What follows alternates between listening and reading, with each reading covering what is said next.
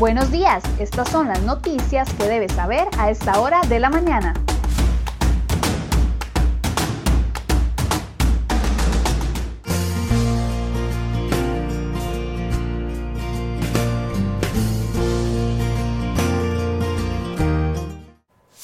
Jueves 10 de diciembre, muy buenos días, muchas gracias por acompañarnos en una edición más de CR Hoy Noticias. Iniciamos esta edición contándoles que los fuertes vientos de más de 80 kilómetros por hora y también las lluvias van a permanecer en la mayor parte del país este jueves debido al empuje de la ola número 5, más bien del Frente Frío número 5 de la temporada. En las últimas horas, las autoridades han atendido al menos 17 eventos leves, tales como caída de árboles y también del tendido eléctrico. Y mucha atención a todos los conductores porque también hoy amanecen cerradas importantes rutas del país, tales como la ruta 32 a la altura del Braulio Carillo, está cerrada debido a un derrumbe y tampoco hay paso por Vara Blanca. Todos los conductores que se dirijan hacia el Caribe tendrán que utilizar la vía Puerto Rialba. Todos los detalles sobre esta información usted ya las puede encontrar en crhoy.com y por el momento vamos a ver las informaciones que hemos preparado para el día de hoy.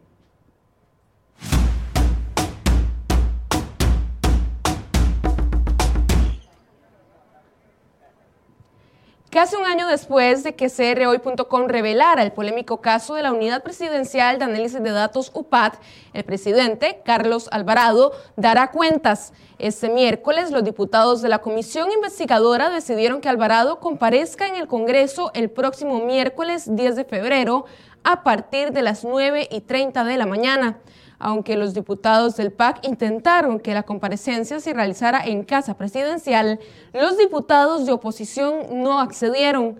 La UPAD fue el órgano que se creó en la presidencia con la firma del mandatario con la intención de tener acceso irrestricto a los datos personales, sensibles y confidenciales de los costarricenses.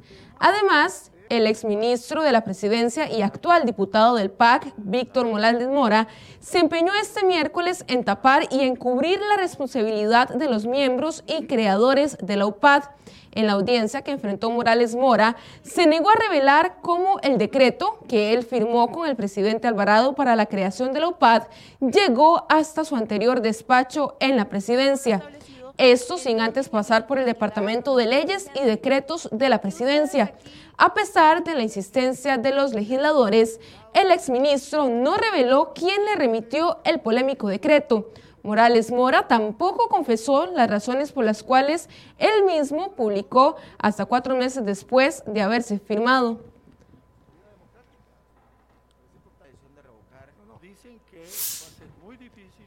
Rodolfo Méndez Mata, ministro de Obras Públicas y Transportes, recomendó a los conductores acostumbrarse a pagar peajes para circular en las futuras carreteras que se construyan en el país. Eso tras darse a conocer que la nueva vía San José-San Ramón tendrá cinco peajes y que el recorrido completo costará alrededor de 3.600 colones por vehículo. Según el jerarca, el país tendrá dificultades financieras para desarrollar proyectos con recursos estatales, por lo que la vía de la concesión será más viable para construir nuevas obras y la cúpula del MOB optó por un tono conciliador para referirse a la realidad de la ampliación de la Ruta 32 entre Río Frío y Limón, pese a que la unidad ejecutora del proyecto no tiene reparos de despotricar contra la constructora Chinochek.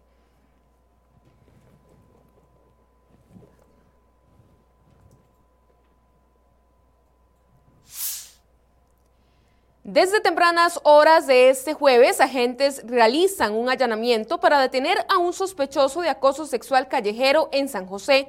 El operativo se realiza en Barrio Cristo Rey en conjunto con oficiales de la Policía Municipal de San José tras una denuncia recibida hace varios días. Este sería el primer allanamiento que se hace en Costa Rica por el delito de acoso sexual callejero tras la aprobación de la ley el 10 de agosto anterior. Además, un hombre murió durante un allanamiento luego de enfrentarse armado a la Unidad Especial de Intervención del Ministerio de Presidencia durante unos operativos del organismo de investigación judicial en la zona sur. Walter Espinosa, director del OIJ, informó que el fallecido encañonó a los oficiales. Y en otras informaciones, la Policía Municipal de Escazú denunció ante el OIJ la quema de tres carros protagonizada por delincuentes. El hecho ocurrió en el plantel ubicado en San Antonio de Escazú.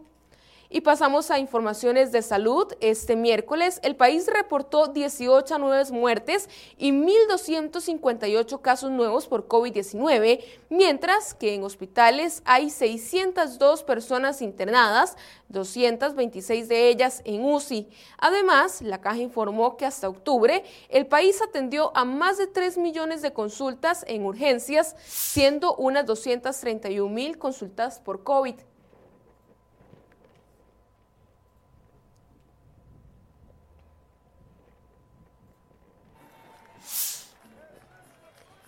Las televisoras Teletica y Repretel se asociaron y se adjudicaron la organización y transmisión de las corridas de toros del 25 de diciembre al 3 de enero.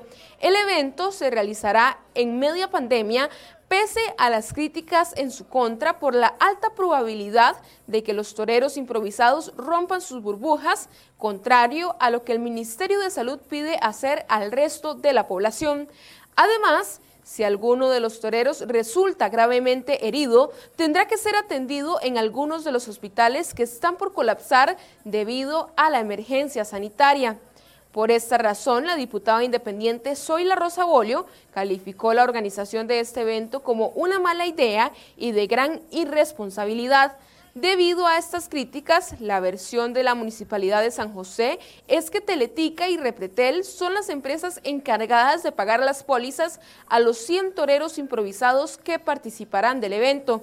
Según indicó la municipalidad, ellos no tienen que hacerse cargo de esas pólizas y quienes asumirán las mismas serán los canales encargados de la transmisión.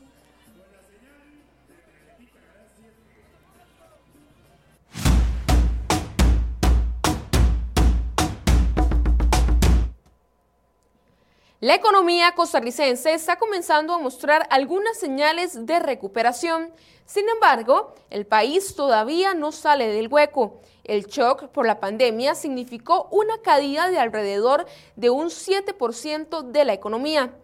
Es como si de toda la producción se hubiese borrado un 7% del pastel, según explicó el analista financiero y, director de FC Análisis y Estrategia, José Luis Arce.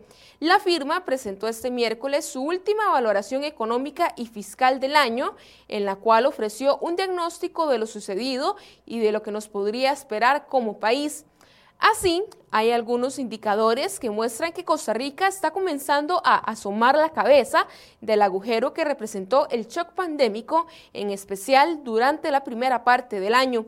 Según las proyecciones, para poder recuperar el nivel económico que Costa Rica tenía en 2019, deberán pasar al menos dos años, según estimó Arce. Pero eso no significa que las cosas serán fáciles y que nos espera una tendencia de recuperación estable, debido a que esta no es una crisis típica, se proyecta un proceso de recuperación atípico también.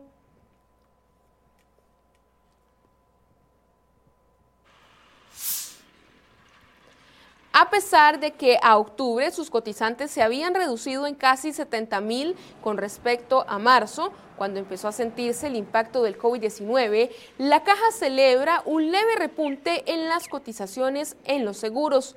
Su gerencia financiera liga el incremento a una tímida recuperación de la economía.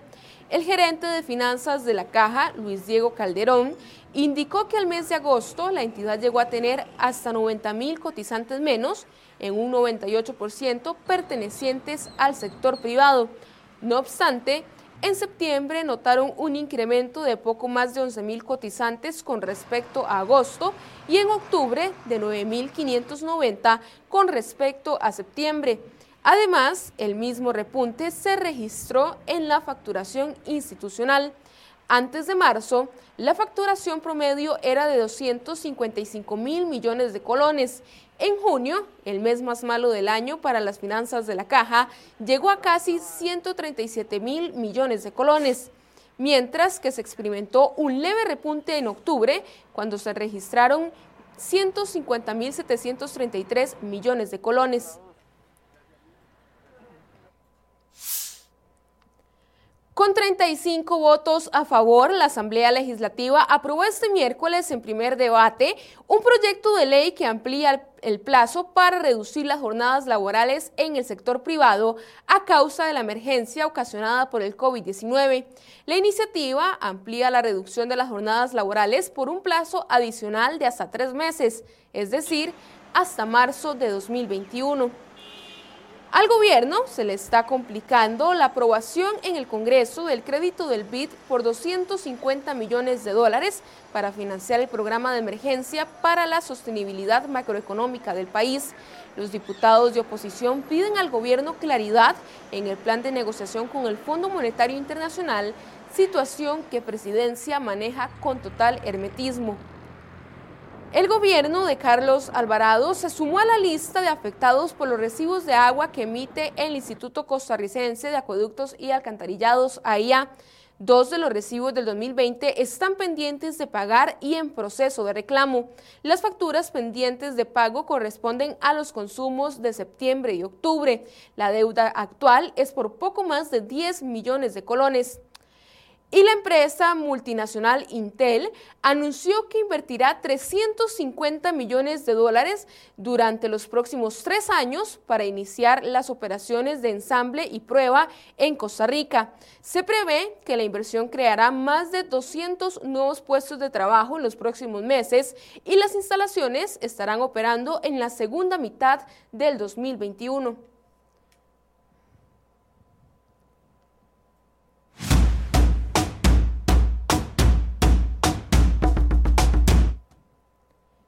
La Contraloría General de la República encontró serias deficiencias en el modelo bajo el cual trabajan las juntas de educación y administrativas. Fueron creadas en 1944 como un mecanismo de participación y control ciudadano, pero el MEP no ejerce los controles apropiados. La Contraloría asegura que es un sistema obsoleto que desintiva la participación, tiene carencia de información sistematizada, falta de claridad y poca rendición de cuentas. Solo en 2019 recibieron recursos del presupuesto de la República, entre otras fuentes, más de 289 mil millones de colones. Sin embargo, aunque funcionan como órganos auxiliares del MEP, son sometidas a las directrices de la institución y sus nombramientos y destituciones de sus miembros son competencia de los gobiernos locales. A junio de 2019 se contabilizaban 4.554 juntas, cifra que varía en el tiempo ante la apertura o cierre de centros educativos. Según advierte la Contraloría, paulatinamente las funciones que les han sido asignadas han crecido en complejidad e incluso sobrepasa la capacidad operativa de un órgano comunal y ad honorem.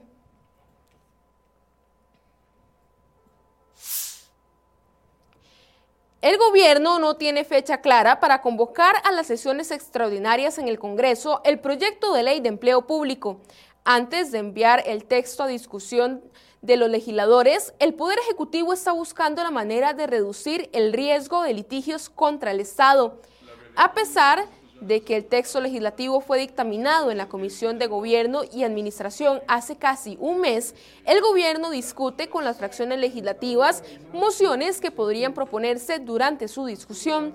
A su vez, los ministerios de Hacienda, Planificación y Presidencia aseguran que están actualizando las proyecciones económicas y fiscales de la eventual ley, dijo la ministra de Planificación Pilar Garrido.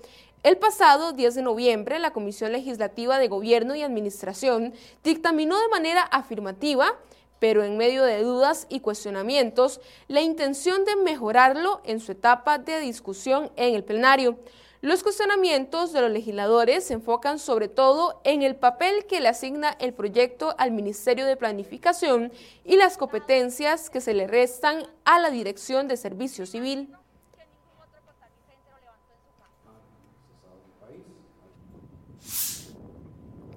Este martes 8 de diciembre marcó la, el inicio de la arriba de Tortugas Lora a la playa Austonial, situada en Guanacaste. Un video grabado por la Asociación de Guías Locales de Ostional muestra la llegada de las tortugas a la playa. Según la organización, la arribada podría mantenerse durante cuatro días. Además, los guías reportaron que los turistas deberán realizar reservación con el objetivo de respetar los lineamientos del Ministerio de Salud debido a la pandemia. De acuerdo con las autoridades del Sistema Nacional de Áreas de Conservación SINAC y los guías, las arribadas para el desove de las tortugas es un fenómeno natural que no se conoce con certeza cuándo ocurrirá. Dentro del protocolo para la visitación está tener reservación previa, visitación en horario de apertura de playa establecido por el Ministerio de Salud, evitar aglomeraciones y cancelar el servicio guiado.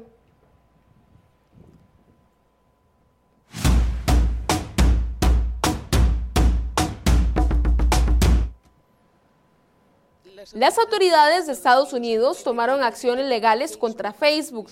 Fiscales generales de 46 estados y dos territorios han presentado una demanda conjunta. Esto en paralelo con otra denuncia de la Comisión Federal de Comercio contra el gigante de las redes sociales por un monopolio ilegal. En concreto, la demanda pide a los tribunales que obliguen a Facebook a deshacerse de Instagram y WhatsApp, dos de sus aplicaciones estrellas. Según la fiscala general de Nueva York, Leticia James, usando sus enormes tesoros de datos y dinero, Facebook ha aplastado y obstaculiza a quienes la compañía consideraba amenazas potenciales. James añadió que Facebook ha reducido las opciones de los consumidores, ahogando la innovación y degradado la protección de la privacidad de millones de estadounidenses. Las autoridades de Estados Unidos arremeten legalmente contra Facebook.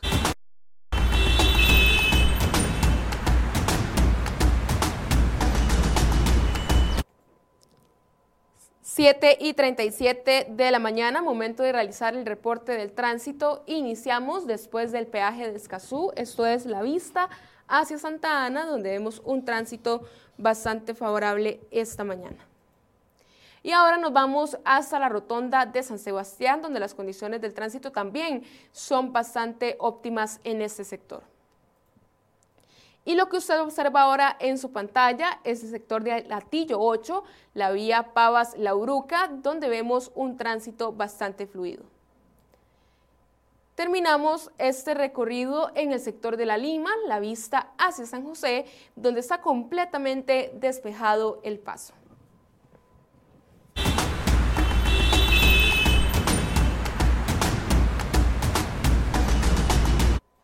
Finalizamos esta edición de CR Noticias. Muchas gracias por su compañía. Los, los esperamos mañana a partir de las 7 y 20 de la mañana con más informaciones.